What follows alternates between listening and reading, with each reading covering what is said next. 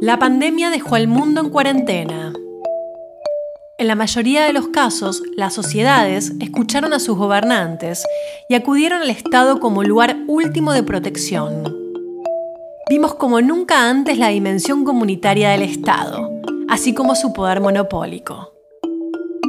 Notamos también como nunca antes la necesidad de liderazgos y el peligro que puede implicar la ausencia de contrapesos. Si antes de la pandemia la democracia liberal venía siendo cuestionada y amenazada, ¿qué pasará después? Este escenario plantea preguntas sobre el estado actual de la democracia en el mundo. La capacidad de esta forma de organización social de dar respuesta a las demandas sociales y de hacer frente a las tendencias autoritarias. ¿Cuáles son los límites a los gobernantes que fueron electos democráticamente? ¿Es posible una democracia liberal más igualitaria después de esta emergencia? ¿Estamos frente a un quiebre, una erosión o la posibilidad de reinvención democrática? En este episodio nos preguntamos qué pasa con la democracia en tiempos de pandemia. Para eso conversamos con la socióloga y profesora de la Universidad de Columbia, Saskia Sassen con la directora del Instituto de Estudios Latinoamericanos de esa misma universidad, Victoria Murillo, también con el periodista y escritor español Ricardo Duda y con la politóloga turca Melis Gulboy Lavens. Mi nombre es Ayelen Oliva y esto es ¿Qué pasa? El podcast de la revista Nueva Sociedad. Cada vez creo menos los políticos. We will make America safe again. And yes, together, we will make America great again. La democracia realmente existente, no la que uno quisiera, es el gobierno que representa la voluntad popular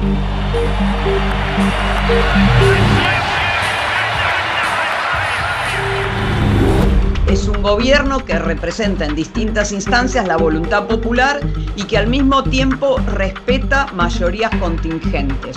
Brasil Estados Unidos, acima de todo, Brasil acima de todos. Creo que lo que se veía viendo desde hace pues, unas décadas y, y especialmente después de la crisis es que esa digamos, combinación entre economía de mercado y democracia liberal no era tan clara. ¿no?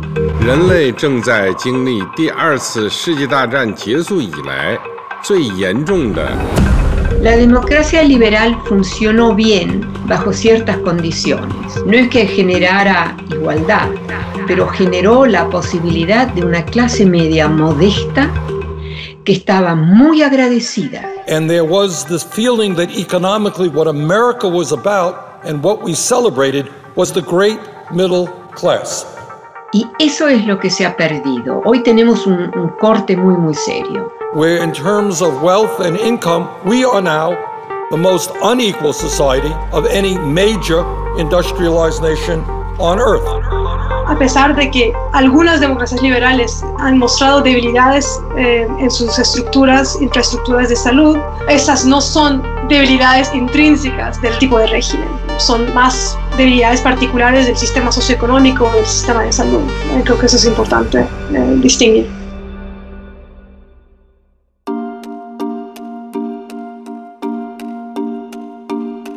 Mucho antes de la llegada del virus, existía un debate acerca de la democracia liberal y la creciente tendencia al autoritarismo a escala global. Para analizar este tema hablamos con la socióloga holandesa, profesora de la Universidad de Columbia y Premio Príncipe de Asturias, Saskia Sassen. Le preguntamos en qué momento identifica el declive de la democracia liberal.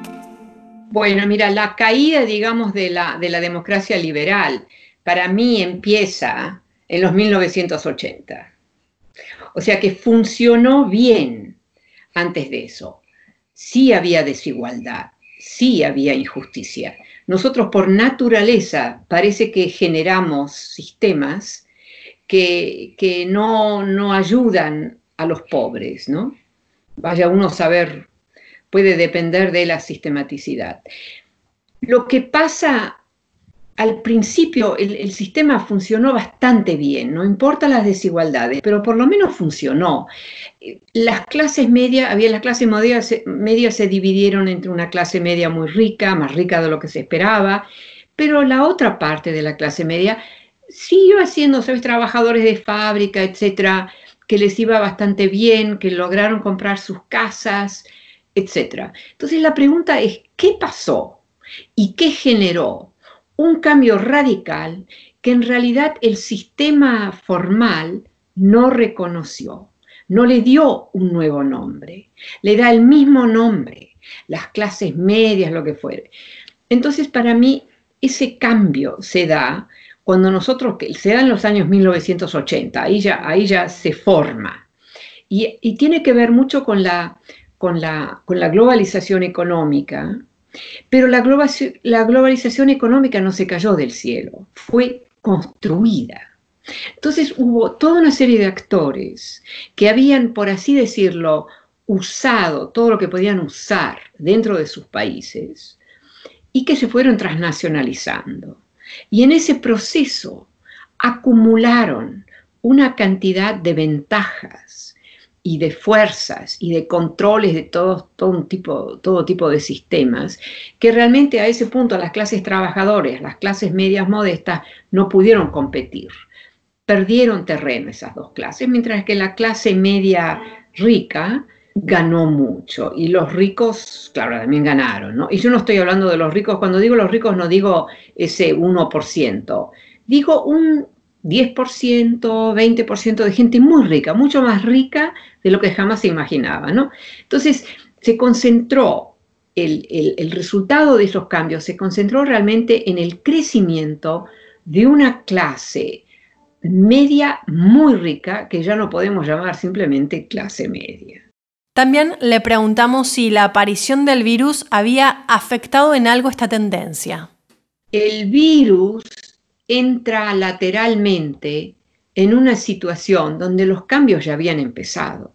El virus no cambia las lógicas económicas mucho, pero las lógicas económicas ya habían empezado a cambiar porque hay nuevas generaciones a las cuales no les importa tener un coche, no les importa tener un maximizar eh, lo que ganan, si hay una ocupación que ellos prefieren, no les importa tanto el dinero, ¿sabes? No es como esa clase media que, eh, que, se lanza en los 1980 con una especie de ansiedad por acumular riqueza. Eso yo creo que muy, así siempre hay, esa gente siempre existe, pero yo creo que hoy en día, las yo, yo, o sea, como profesora, digamos, en una universidad donde también hay sí, es una universidad privada que cuesta mucho ir, pero también hay, chicos pobres que vienen ahí. Pues te das cuenta que el, proyecto es otro. El proyecto es el medio ambiente, el proyecto es eh, toda una serie de cosas que tienen que ver con la naturaleza, con la destrucción, con la minería como algo negativo, el desperdicio de, de cosas. O sea, es realmente una nueva generación. No son todos así, pero muchos. Ahora, yo estoy hablando del norte global. Por ahí en el, en el, en el sud global hay, hay todavía más ilusión que más dinero ganás, mejor va a ser tu vida. Yo creo que lo que vemos en el norte global, bueno, yo soy holandesa y los holandeses son extremos por ahí, no interesa tanto el dinero, lo que interesa es cómo vivís tu vida. Mientras que yo creo que las clases medias que surgen en los 1980, etcétera, es como una ansiedad de mostrar que lo han logrado. Y yo, y yo lo entiendo eso también, mismo si a mí no me, nunca me interesó, digamos, ¿no? Pero yo puedo apreciar que gente que vino de modalidades muy modestas logran entrar en la clase media, logran tener un, trabajo donde están sentados a un, ¿cómo se dice?, a una mesa en vez de de estar ahí con piedras y, ¿sabes? construyendo lo que fue. Yo entiendo eso, pero simplemente estoy diciendo que hay realmente dos generaciones aquí que vieron las cosas muy distintas, ¿no? Que se dio un corte ahí que ahora sí y siguen ambas cosas hoy en día. ¿eh?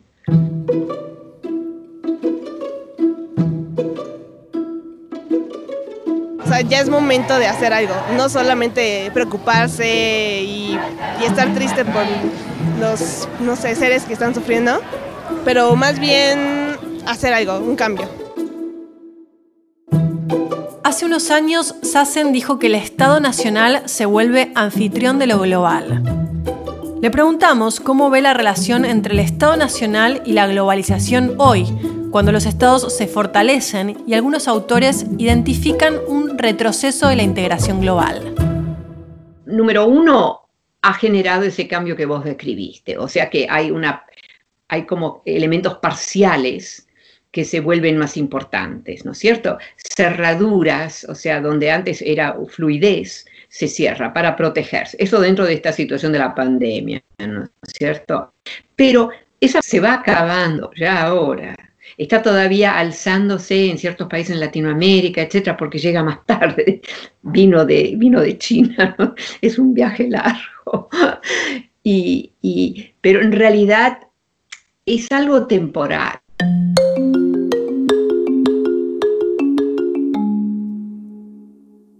Ricardo Duda aporta una mirada distinta a la de Sassen. Duda es periodista español, columnista en el diario El País y autor de La verdad de la tribu, la corrección política y sus enemigos. Frente a la pregunta sobre el estado actual de la democracia liberal en el mundo, contesta lo siguiente. Eh, pensábamos que el avance de la democracia liberal era, algo obvio y realmente pues, se ha comprobado que no. Eh, teníamos el gran caso mítico ¿no? de, China en el que bueno, se decía que cuando alcanzara cierto crecimiento de su PIB, pues era inevitable que fuera a acabar siendo una democracia liberal. Esto no ha sido así. Eh, lo mismo ocurre a lo mejor con, democracias como la India. Eh, y bueno, pues la, tendencia iliberal de Europa del Este también es preocupante, en Estados Unidos también. Entonces, creo que lo que se veía viendo desde hace pues, unas décadas y especialmente después de la crisis es que esa, digamos, combinación entre economía de mercado y democracia liberal no era tan clara, ¿no? Y, lo estábamos viendo, pues, eh, precisamente con, digamos, regímenes que son electorales, pero no son liberales, ¿no? Y, está el ejemplo, pues, de la, digamos, el concepto que, creó y que popularizó Víctor Orbán en Hungría de democracia liberal, ¿no? Como, casi como diciendo que esto no es autóctono de nuestra de nuestra región ¿no? y de nuestro país y nosotros somos una democracia, pero no vamos a seguir los procedimientos del liberalismo, de la democracia liberal. ¿no? Lo que ha ocurrido ahora con la crisis es que evidentemente si entendemos la democracia liberal como un sistema de contrapesos ¿no? entre digamos dos tensiones entre democracia y liberalismo, ¿no? en plan el dominio de la mayoría versus la protección de las minorías o de los derechos civiles, eh, lo que ocurre con esta crisis es que evidentemente rompe con, el con los contrapesos, ¿no? con el intermediario, porque hay una exigencia de rapidez y de, urgencia. ¿no? Eso evidentemente para un líder, eh, digamos, con tendencias autoritarias, pues es una ocasión ideal. ¿no?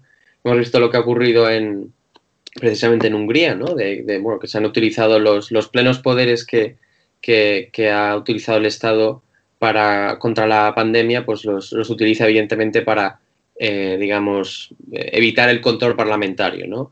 Eh, pero lo están haciendo también democracias establecidas y democracias con que no tienen ninguna duda. Hay varios ejemplos en España, por ejemplo, de cómo el gobierno ha utilizado a lo mejor algún decreto que utiliza contra las medidas, pues digamos, de medidas económicas contra la crisis, pues introduce como pequeños pequeñas cuestiones de, bueno, pues de, intervención estatal que a lo mejor, como no pues se saltan el control parlamentario convencional, pues, pues salen adelante. ¿no? El otro ejemplo también es Israel, que, evidentemente pues en Israel lo que ocurrió fue precisamente eso, ¿no? cerrar el Parlamento con la, con la excusa de, de, la, de, la, pandemia. Entonces sí que es verdad que lo que ataca la pandemia, yo creo, y, lo, y, y las medidas que toman los estados es precisamente los fundamentos de la democracia liberal como concepto de, sistema de contrapesos y de sistema de rendición de cuentas. Eh, otro ejemplo que ha habido en España, por ejemplo, es el intento que ha habido del gobierno de, bueno, pues de, no aprobar las, los estados de alarma cuando como deberían ser cada 15 días, sino pidiendo al, Congreso pues hacerlo cada mes, O, haciendo intervenciones en las que, bueno, pues eh, quiere, digamos, quitarse de encima el control parlamentario. Eh, simplemente, bueno, en muchas ocasiones por una cuestión legítima de, bueno, hay un, estado de alarma y ese estado de alarma lo que, lo que necesita es una acción muy rápida contra una pandemia que no tiene precedentes, pero evidentemente, y que a lo mejor tiene, hay un debate ahí sobre si a lo mejor los procedimientos parlamentarios tan lentos de una democracia liberal pues sirven, ¿no? Para, para, el, para, para atacar algo que debe ser atacado de una manera sin precedentes pero yo creo que es una falsa dicotomía en muchas ocasiones y lo hemos visto, por ejemplo, con el debate de China, ¿no? que el debate que se tiene de lo hacen mejor las autocracias con este tipo de cosas, bueno, es muy cuestionable, ¿no? porque China también ocultó muchísima información, hay muchísimos casos de, bueno, de, denunciantes del al principio de, del, virus que, fueron silenciados. Em, entonces, bueno, pues hay un tipo de incentivos en una autocracia que no les hace, no les hace muchísimo más rápidos y más efectivos ante una situación así, ¿no? Because they have failed to make the requested and greatly needed reforms, we will be today terminating our relationship with the World Health Organization and redirecting those funds to other worldwide and deserving urgent global public health needs. The world needs answers from China on the virus. También le preguntamos si esta crisis que dejó en evidencia la emergencia sanitaria ha expuesto las fragilidades del actual sistema democrático. Sí, una cosa interesante es que, claro, estos son tipo de crisis que, lo que hacen es un poco desnudar los sistemas en los que vivimos, ¿no? Les vemos un poco las costuras. Eh, y lo que ha ocurrido, por ejemplo, con eh, bueno, pues se ve en los sistemas parlamentarios que tenemos, lo que más he seguido a lo mejor es en España, pero se puede ver también en, el Reino Unido, es que, bueno, pues tenemos un, digamos, estamos en una especie de posdemocracia liberal, por, por decirlo de alguna manera, en la que la rendición de cuentas ya no funciona de la manera como del libro de texto clásico de política, ¿no? De su cuarto poder, sus tres pilares, y hay como una especie de control entre cada una de las, de las partes sino que existe, pues evidentemente estamos en una democracia más mediática, entonces lo que hemos visto es como en muchas ocasiones la rendición de cuentas antigua no sirve para líderes que, les resulta indiferente esto. Por ejemplo, eh, Boris Johnson ganó el año pasado las elecciones sin dar ninguna entrevista a los medios importantes. Esto es algo que en el estándar de, la democracia liberal dirías, ¿cómo es posible que un líder desprecie tanto el cuarto poder? Bueno, pues ha podido y arrasó, ¿no? Entonces, estamos viendo que el control que se está haciendo a líderes con medidas excepcionales, que están tomando medidas discrecionales y con estado de alarma, eh, no está, ya no está funcionando tanto en términos de reputación para el gobierno, porque el gobierno es consciente de que, bueno, de que puede siempre acusar eh, pues eso, de lo que se hace clásicamente en una crisis, ¿no? Acusar a los que les critican de ser poco patriotas, de no estar eh, cuidando o atendiendo a los intereses de la sociedad, ¿no? Em, y eso evidentemente pues también ha pasado en Estados Unidos, ha pasado, es como una tendencia que creo que es general, ¿no? Y que creo que es la, estándar de, en una crisis. El, líder tiene el soporte, digamos, la población como se encuentra en un momento de incertidumbre, pues, pues eh, evidentemente va a aceptar cuestiones que no aceptaría en otro momento. Y cuando la prensa señala esos, digamos, esas violaciones, no ejerce el mismo efecto, ya no. Eh, y bueno, también habría que tener en cuenta, evidentemente, el factor de, de, la, de la, polarización, que esto, por ejemplo, en pues, países como, como, España o Italia, pues importa mucho, ¿no? Hay como teorías de, de politólogos, así como de teorías de urgencia que están haciendo sobre porque hay países que lo están llevando peor o, mejor, ¿no? Y en muchas ocasiones pues hay un factor que es la polarización, ¿no? Estados Unidos, Italia y España tienen parlamentos muy polarizados o, digamos, sistemas eh, muy polarizados y, en cierto modo, pues claro, eso no solo dificulta la colaboración entre oposición y gobierno a la hora de tomar decisiones trascendentales, sino que hace que la población desconfíe, ¿no? Entonces, eh, la aplicación de un estado de alarma de una población que, está cansada de que los políticos siempre están con lo mismo, peleándose tal, pues uno no sigue las normas de la misma manera, ¿no? Y a lo mejor no, no cree que haya, que digamos que el gobierno tenga legitimidad para ello. Y en España, por ejemplo, hay unas críticas ahora, eh, claro, esto evidentemente lo ha capitalizado la ultraderecha, que está, que está en crecimiento exponencial en, España. Y, el caso de Vox, pues ha capitalizado ese descontento aprovechándose de las aguas revueltas y ha mandado a la gente a la calle y que no cumpla con las, con las normas que ha establecido el, Estado en un estado de alarma. Entonces, creo que sí que es importante estar señalando una polarización que hay estructural en, estos sistemas y, evidentemente la está acrecentando. ¿no? Parecía que en una crisis como esta, que era muy tangible, que no era nada de guerra cultural ni de bueno, cuestiones pues, simbólicas, parecía que iba a desaparecer eso, pero realmente en, el caso, en los casos de Estados Unidos, Italia, y España, donde creo que hay más polarización, creo que incluso ha aumentado, ¿no? Y es algo pues, preocupante que, que, hay que tener en cuenta.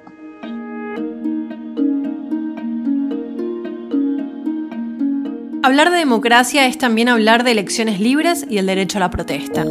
Dos acciones políticas que se han visto afectadas por esta pandemia.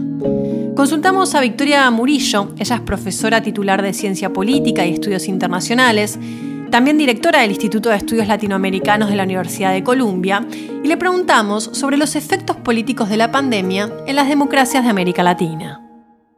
La democracia que tenemos en América Latina es una democracia representativa. Entonces eso implica que la gente vota a sus representantes y ellos le tienen que rendir cuentas a la ciudadanía. Esto es mínimo. Y el, instrumento más básico de rendición de cuentas es el voto.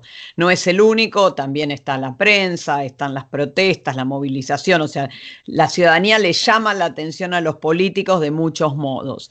Pero el más claro es, es siempre el voto. Y la pandemia ha tenido un efecto en dos de los grandes mecanismos de rendición de cuentas que hay en América Latina, que son los procesos electorales y los mecanismos de movilización y protesta. Eh, en una región donde la, rendición de cuentas vertical es la principal forma de control de los gobernantes porque es más débil la rendición de cuentas horizontal, esto es realmente algo preocupante. La suspensión de los procesos electorales es realmente comprensible en el contexto sanitario que estamos. La Organización Mundial de la Salud acaba de declarar a la América Latina el epicentro de la pandemia. O sea que la crisis es muy, eh, muy grande. Pero de todos modos, reconozcamos que es particularmente preocupante porque nosotros terminamos el año pasado, el 2009, con una crisis de representación enorme en la región. Ahora parece lejana, pero fue un año donde hubo muchas elecciones, donde la mayor parte de las elecciones fueron con voto castigo, que se cambió al partido de gobierno, y donde en los países que no hubo elecciones hubo protestas significativas en muchos de ellos. ¿Por qué esto fue así? Porque fue América Latina viviendo un proceso de ralentización del crecimiento económico y más importante una reversión a raíz de, esta, de, este, de, este, de, este de estos resultados económicos poco buen, poco favorables, de los procesos que se habían ocurrido anteriormente de reducción de la pobreza y reducción de la desigualdad. Entonces empezamos a ver un aumento en la desigualdad, un aumento en la pobreza. Y eso más eh, un contexto de escándalos de corrupción que se que toda la región vivió, significó que la mayor parte de los países de la región tuvieron o crisis institucionales, como en el caso de Paraguay, que casi hubo un juicio político, el caso de Perú, donde se cerró el Congreso, o protestas que se fueron más allá de las instituciones, en Colombia, en Ecuador, en Chile, en Bolivia. Eh, fue un año muy, muy complicado. Y en este año en el cual la ciudadanía estaba claramente descontenta, entramos al, 2020 y, se, llega la pandemia. Para mí, el impacto de la pandemia se ve más claramente en los dos casos en los cuales la suspensión electoral es de elecciones nacionales, que eran también los dos casos de mayor crisis en el año 2019. Estos casos son Chile y Bolivia. Chile con lo que se llamó el octubre chileno, las movilizaciones que se iniciaron el 18 de octubre del año pasado, se transformó de un cuestionamiento de una política económica del costo del transporte a un cuestionamiento de todo el sistema político, cuya única resolución pasaba a ser un plebiscito por el cambio constitucional. Dicho plebiscito tendría que haber ocurrido en abril de este año y fue suspendido. En Bolivia, la elección que ocurrió eh, en noviembre fue complicada. Eh, no, eh, el tema ya empezó mal con la elección presidencial porque Evo Morales se presentó a la reelección pese a haber perdido un plebiscito que no le permitía o que eh, hacer ese cambio constitucional. Y después fue poco claro el recuento, empezó a haber eh, acusaciones de fraude y en ese contexto hubo una movilización muy, muy importante de la oposición, a la cual se suma eh, un motín policial y finalmente el pedido de las Fuerzas Armadas de la renuncia y después que termina en el exilio de Morales. Y sube a la presidencia a la presidencia de Yanine Áñez con muy poca legitimidad. Entonces, en los casos de Chile y Bolivia vemos dos presidentes que por distintas razones llegan al gobierno con muy poca legitimidad y la solución era electoral. En el caso de Chile el plebiscito constitucional y en el caso de Bolivia una nueva fecha de elecciones presidenciales que se había pactado para mayo de este año. Ambas han sido eh, suspendidas. En el caso de Chile, eh, la nueva fecha es en octubre, en el caso de Bolivia ni siquiera hay una fecha clara. Entonces, en este contexto, la crisis de legitimidad se mantiene e incluso se agudiza. De hecho, estos son dos países donde vemos que ha empezado a haber protestas. Voy a volver sobre esto en un ratito. En los otros países de América Latina, las elecciones que se suspendieron fueron elecciones locales. En algunos casos, como el de República Dominicana, importantes porque también hubo cuestionamientos a las mismas, pero eh, no son tan visibles como las elecciones nacionales, aunque de todos modos afectan la rendición de cuenta en el contexto en el cual la pandemia ha hecho de las autoridades locales ejes muy importantes de la respuesta a la crisis. Entonces me parece importante pensar este efecto. El otro efecto es las protestas las protestas con las que acabamos 2019, recordemos que en Chile hubo protestas hasta marzo, el 8 de marzo hubo una gran manifestación y en una semana empezó la cuarentena, una semana después. Las protestas, ¿por qué son un mecanismo de rendición de cuentas tan importante en América Latina? Porque entre periodos electorales, como decía yo, la, rendición de cuentas horizontal muchas veces no funciona tan bien y la ciudadanía no siempre confía en las instituciones, en, el Congreso, en, en la sociedad civil organizada. Entonces muchas veces directamente sale a la calle para hacerse oír.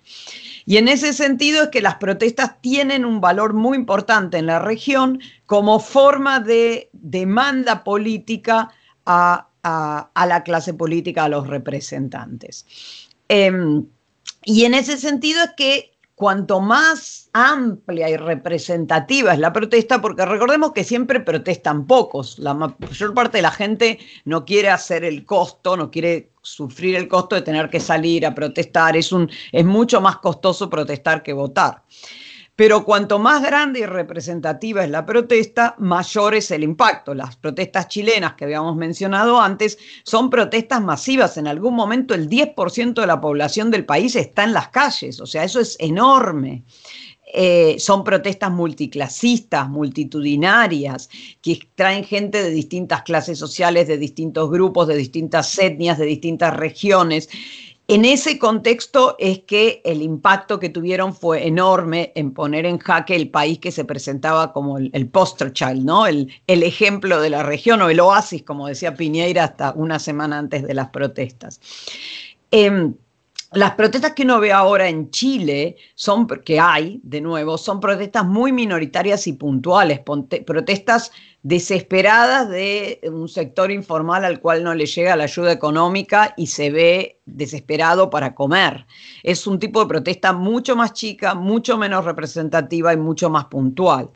En el caso de Bolivia, donde de nuevo eh, la legitimidad del gobierno es baja, a esto se suma un gobierno que, esto lo ha denunciado Human Rights Watch, incluso usa la cuarentena y la regulación de la cuarentena con fines políticos para tratar de limitar la movilización o la protesta de sectores afines al MAS. Esto ha hecho que si bien hay también las protestas que ha habido en Bolivia, que son poquitas, son puntuales y son chicas, no solo hay una demanda por comida, sino también hay una demanda por la fecha de las elecciones. Esto hace que el caso sea un poco eh, diferente. Pero de nuevo, no son, no son protestas masivas en ambos casos, pero especialmente en Bolivia con, represión. Entonces vemos el cambio de una protesta que era como la protesta ecuatoriana, como la, ¿no? una protesta masiva que hizo cambiar políticas públicas, el cambio de una protesta que funcionaba de algún modo como mecanismo de rendición de cuenta a pequeñas protestas puntuales que funcionan más bien como mecanismo de me estoy ahogando, tírenme por favor un salvavidas. Eh, en ese sentido, deja de ser un mecanismo de rendición de cuentas general de la ciudadanía y pasa más bien a ser una cuestión de vida o muerte de grupos específicos. Esto ha ocurrido también, se ve en el caso colombiano, que había protestas más masivas y ahora hay pedidos específicos que salen con banderas blancas y, y demás para pedir comida. Yo creo que este tipo de movilización y protesta es muy distinto de otro tipo que también la pandemia generó, que son las protestas polarizantes o polarizadas. Eso lo vemos en Brasil, lo vemos en Estados Unidos.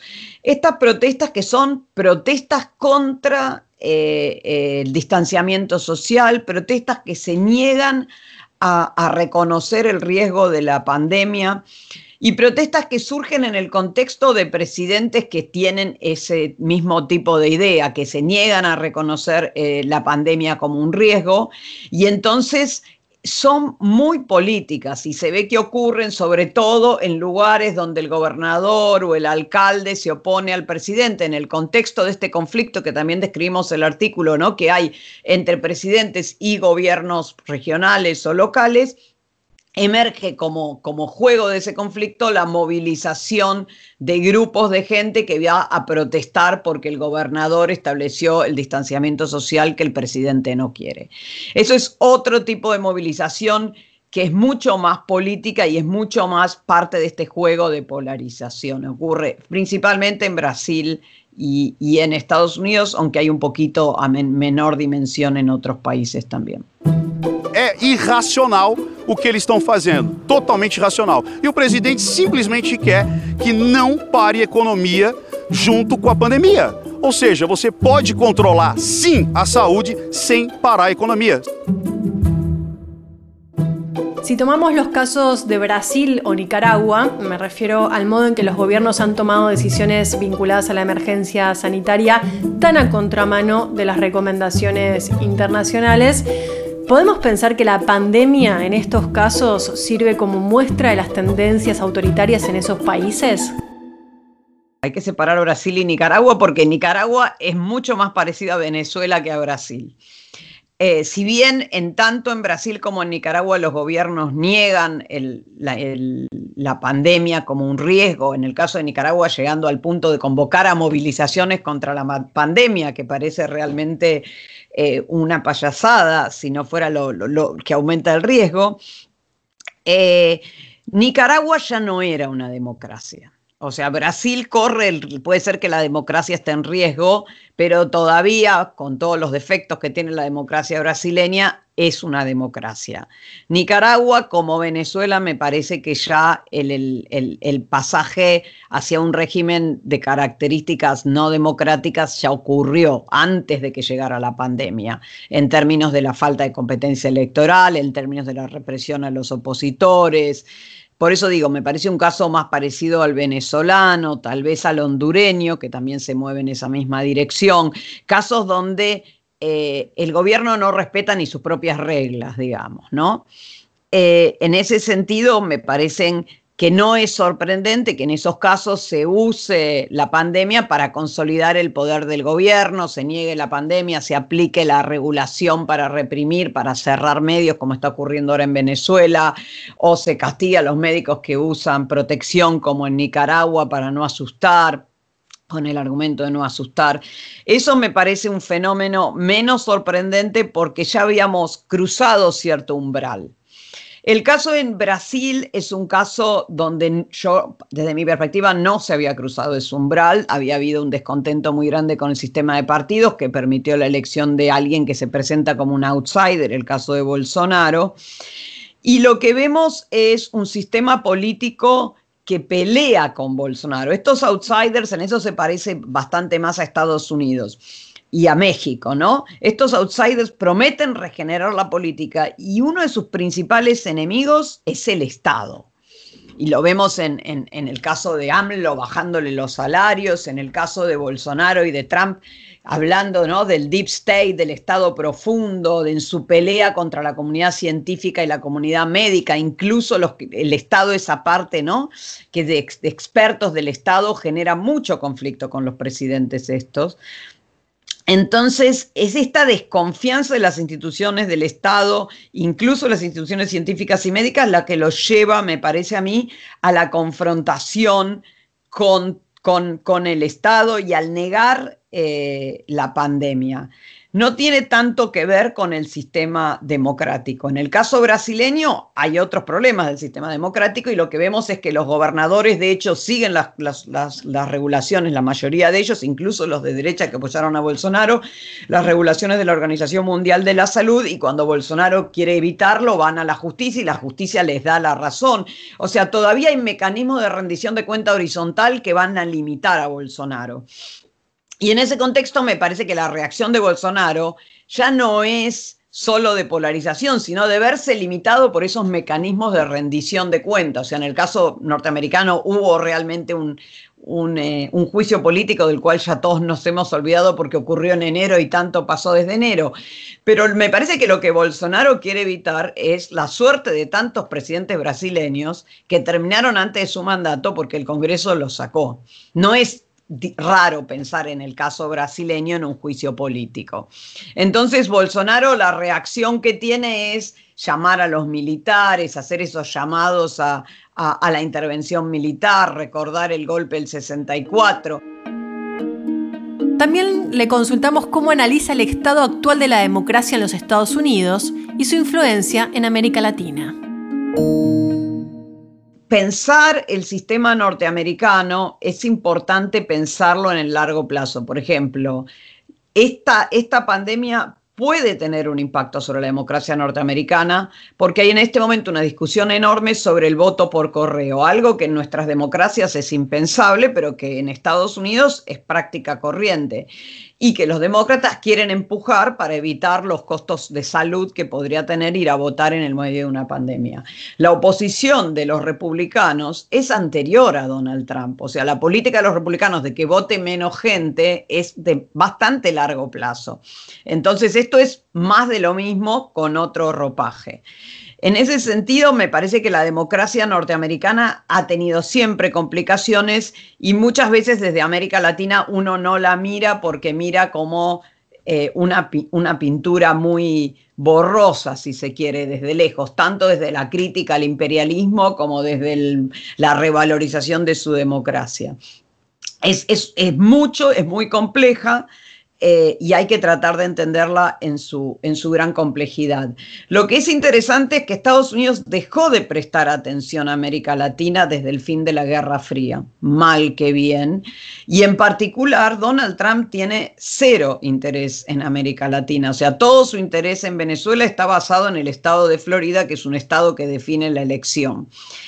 Y eso se ve claramente porque él critica muchísimo a Maduro, pero se niega a darle estatus de asilado a los venezolanos que se escapan de Maduro y los deporta de nuevo a la Venezuela de Maduro. Con lo cual es claro que no es que le importe Venezuela, sino que le importa el voto de Florida.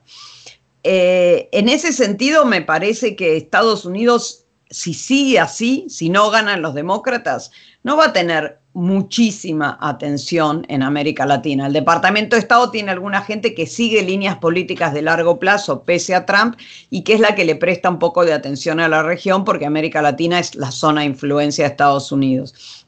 Si ganan los demócratas, esa gente va a tener más peso.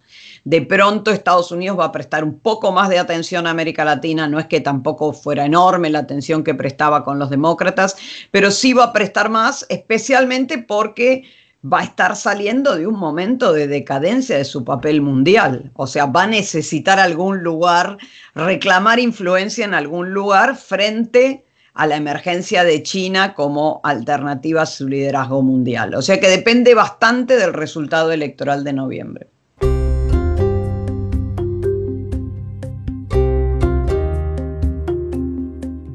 Hace menos de un año, Melis Lavens, politóloga turca y doctoranda por la Universidad de Yale, analizaba en la revista Nueva Sociedad la amenaza autocrática que constituyen los líderes dispuestos a cambiar el régimen democrático para expandir aún más sus poderes. Le pedimos que desarrolle esta idea. En la mayoría de los casos, esta, eh, este retroceso, eh, esta erosión, se ha dado por líderes elegidos democráticamente que después intentan em, eh, intentan debilitar las, las, reglas y las instituciones que, que, constriñen su poder, que eso puede ser en los controles de, de, la rama judicial del gobierno, de la rama legislativa o de la administración, y también es eh, la presión que hace la oposición eh, en las elecciones. Entonces, eh, al, em, al, volver la competencia electoral menos justa, los líderes pueden sacar ventajas y, y em, digamos, ampliar sus poderes. Em, entonces hemos visto esto tanto, más que nada, en democracias más jóvenes, pero eh, un poco también en democracias eh, que llamamos consolidadas, que ya llevan muchos años eh, siendo democracias. Cuando hablamos de la debilidad de la democracia liberal, creo que a veces no queda muy claro cuál es el grupo de comparación, ¿no? Si es que lo comparamos con, una, con un estándar normativo o si es que lo comparamos con regímenes que no son democracias liberales. Las democracias que no son liberales bueno, que no, son, no tienen una institucionalidad tan fuerte, o las autocracias. Y creo que ahí hace, eh, es, bastante difícil hacer una comparación ahora del manejo eh, inmediato de la crisis sanitaria eh, de los regímenes democráticos y los no democráticos, porque la calidad de la información que sale de esos dos tipos de regímenes es muy distinta, ¿no? Entonces, eh, todavía en realidad no sabemos muy bien lo que pasó en China o en Irán. Y mientras los gobiernos en democracias liberales hacen este esfuerzo para... Eh, para reflejar el número de casos, el número de muertes, etcétera, bien, eso no es el caso eh, por lo general en, otros regímenes. Entonces, eh, estas comparaciones pueden ser em, difíciles de hacer, hay que hacerlas con, mucho cuidado. Em, y la verdad, eso para decir que... Em, y la verdad, cuando, cuando, cuando miramos el manejo que, que cuando, cuando comparamos qué también distintos países han manejado esa crisis. Vemos que el factor más importante ha sido la experiencia que han tenido antes con, con desafíos similares. ¿no? Entonces, eh, los países que hayan tenido una experiencia con el SARS, por ejemplo, em, tenían más estructuras ya existentes para poder reaccionar más rápido, etc. Y algunos de esos países son democracias liberales. Está Corea del Sur, está Nueva Zelanda, está bueno.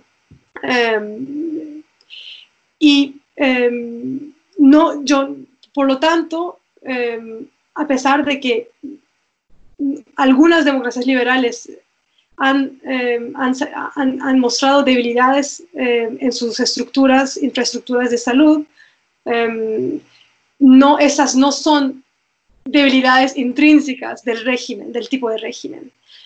Son más debilidades particulares del sistema socioeconómico, del sistema de salud. Eh, creo que eso es importante eh, distinguir. Le consultamos si cree que la pandemia profundizó aún más esta tendencia. Ya teníamos esas, esas tensiones, esas tendencias y llegó la pandemia, ¿no? Em, y, o sea, las tendencias o la tendencia de fragmentación política en el centro y em, e, este debilitamiento del compromiso con la democracia en, en, las democracias menos consolidadas, más jóvenes. Em, y bueno, encima de eso llega la pandemia. Al principio hubo este miedo, eh, más que nada para el segundo grupo de las democracias que ya tenían digamos, erosión o, problemas de estabilidad, que los líderes usaran este, este, este esta crisis como oportunidad para, em, para ampliar poderes, para, para, ganar impunidad, digamos. Eso, eso lo hicieron Orban y, Netanyahu hasta cierto punto, ¿no? Em, pero la verdad, creo que esto en particular ahora no me parece el mayor riesgo para la democracia. La razón es que creo que esos líderes han desde entonces, desde el principio, tenido que tomar un paso atrás, por lo que se han dado cuenta que si asumen más poderes en este contexto de crisis, también significa eso asumir más responsabilidad. Y, si, y con tanta incertidumbre acerca de todo eso, si no logran un buen manejo de la crisis, no le dan un buen manejo, se van a enfrentar a una ola eh, una reacción muy fuerte. Eh, entonces, em, creo que em, no existe este riesgo inmediato, por lo menos por ahora, mientras dure, eh, mientras dure la crisis, que esto se vuelve una excusa para generar un estado de, em, un estado de emergencia muy clásico, digamos. Por último, le preguntamos a Lavens qué tendencia imagina que va a emerger como respuesta ante esta crisis. Creo que para el futuro y para, para el futuro de la agenda progresiva, mucho va a depender de qué pasa en la Unión Europea y en ese centro del, del em, en ese corazón eh, del sistema institucional y del bloque democrático, em, del sistema internacional, perdón. Em, ahí cierto, el, Estado, Estados Unidos ha abandonado su, liderazgo político y, ya no es una fuerza eh, eh, para la democracia global. Pero la Unión Europea lo podría hacer y, podría llegar a jugar un papel muy importante. Y creo que mucho va a depender de cómo, cómo, va, cómo em, cómo reacciona y, dónde queda la Unión Europea. ¿no? Eh, la Unión Europea tiene sus propios problemas de, cohesión interna, de legitimidad, de conflictos distributivos y puede ser que esta crisis termine con la Unión, puede ser. Y creo que eso sería, eh, volvería eh, la situación muy difícil para democracias en todo el mundo. Nuestra generación tiene muy presente el recuerdo de la crisis económica de 2008 la demora y las limitaciones que tuvo la respuesta europea a esa catástrofe económica. Esta vez Europa no puede fallar, no debe fallar, porque hasta los países y los gobiernos más europeístas, como es el caso de España, necesitamos pruebas de compromiso real por parte de la Unión Europea. También puede ser que la Unión Europea utilice esa oportunidad para eh, reinventar eh, ciertas, su, posición en el mundo, su posición en Europa y eh, ganar otra vez más legitimidad y también hacer innovación institucional para corregir algunos de los problemas que tenía antes. Son problemas muy complicados y muy estructurales, ¿no? De la desigualdad, desbalance económico entre países como Alemania, Italia, etc. pero creo que ahí existe una, una, una, una oportunidad para solucionar esos problemas profundos y em, la propuesta franco-alemana que salió esta semana de eh, crear deuda económica para poder financiar concesiones a países más afectados por la crisis sería un paso en esa dirección. Y ojalá em, llegue a pasar eso.